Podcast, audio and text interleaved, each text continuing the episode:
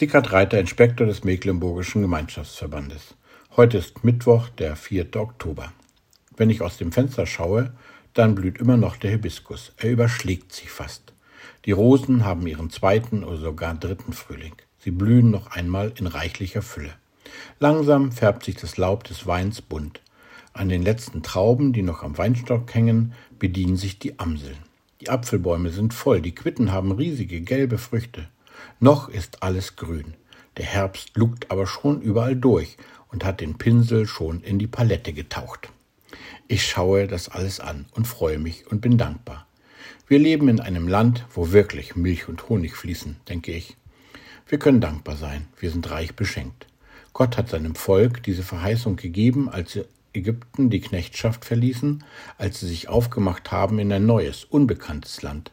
So heißt es im ersten Buch Mose, Kapitel 5, Der Herr, dein Gott, führt dich in ein gutes Land, ein Land, darin Bäche und Quellen sind und Wasser in der Tiefe.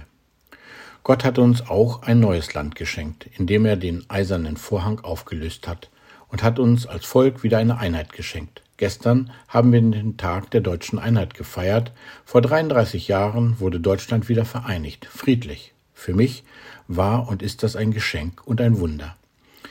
Es ist sicher nicht alles perfekt und manche sind vielleicht auch enttäuscht, dass Dinge anders gelaufen sind, als sie dachten. Aber insgesamt bin ich dankbar und froh. Leider geht es uns aber auch nicht anders als dem Volk Israel damals. Als sie all das Gute, das Gott ihnen verheißen hatte, bekamen, haben sie ihn, den, der ihnen alles, das alles hat zukommen lassen, vergessen. Ich möchte Gott danken für die Wiedervereinigung. Ich möchte Gott danken für all die guten Gaben, die wir auch in diesem Jahr wieder bekommen haben. Ich möchte Gott danken für die vielen Möglichkeiten, die wir haben, sein Wort weiterzugeben. Da haben wir sicher noch viele Möglichkeiten gar nicht ausgeschöpft.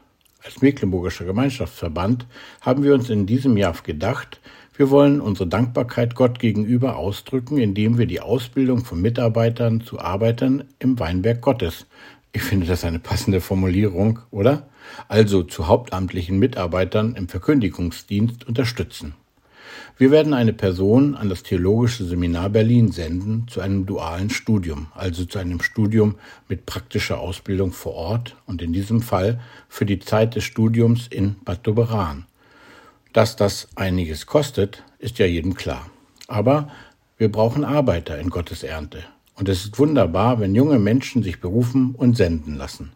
Und wenn sie möchten, wenn Gott es ihnen aufs Herz legt, dann können sie unsere Anliegen gern unterstützen. Vielleicht einfach aus Dankbarkeit dafür, wie Gott auch sie in diesem Jahr beschenkt hat. Denn Gottes Zusage gilt auch weiterhin. Der Herr, dein Gott, führt dich in ein gutes Land, ein Land, darin Bäche und Quellen sind und Wasser in der Tiefe.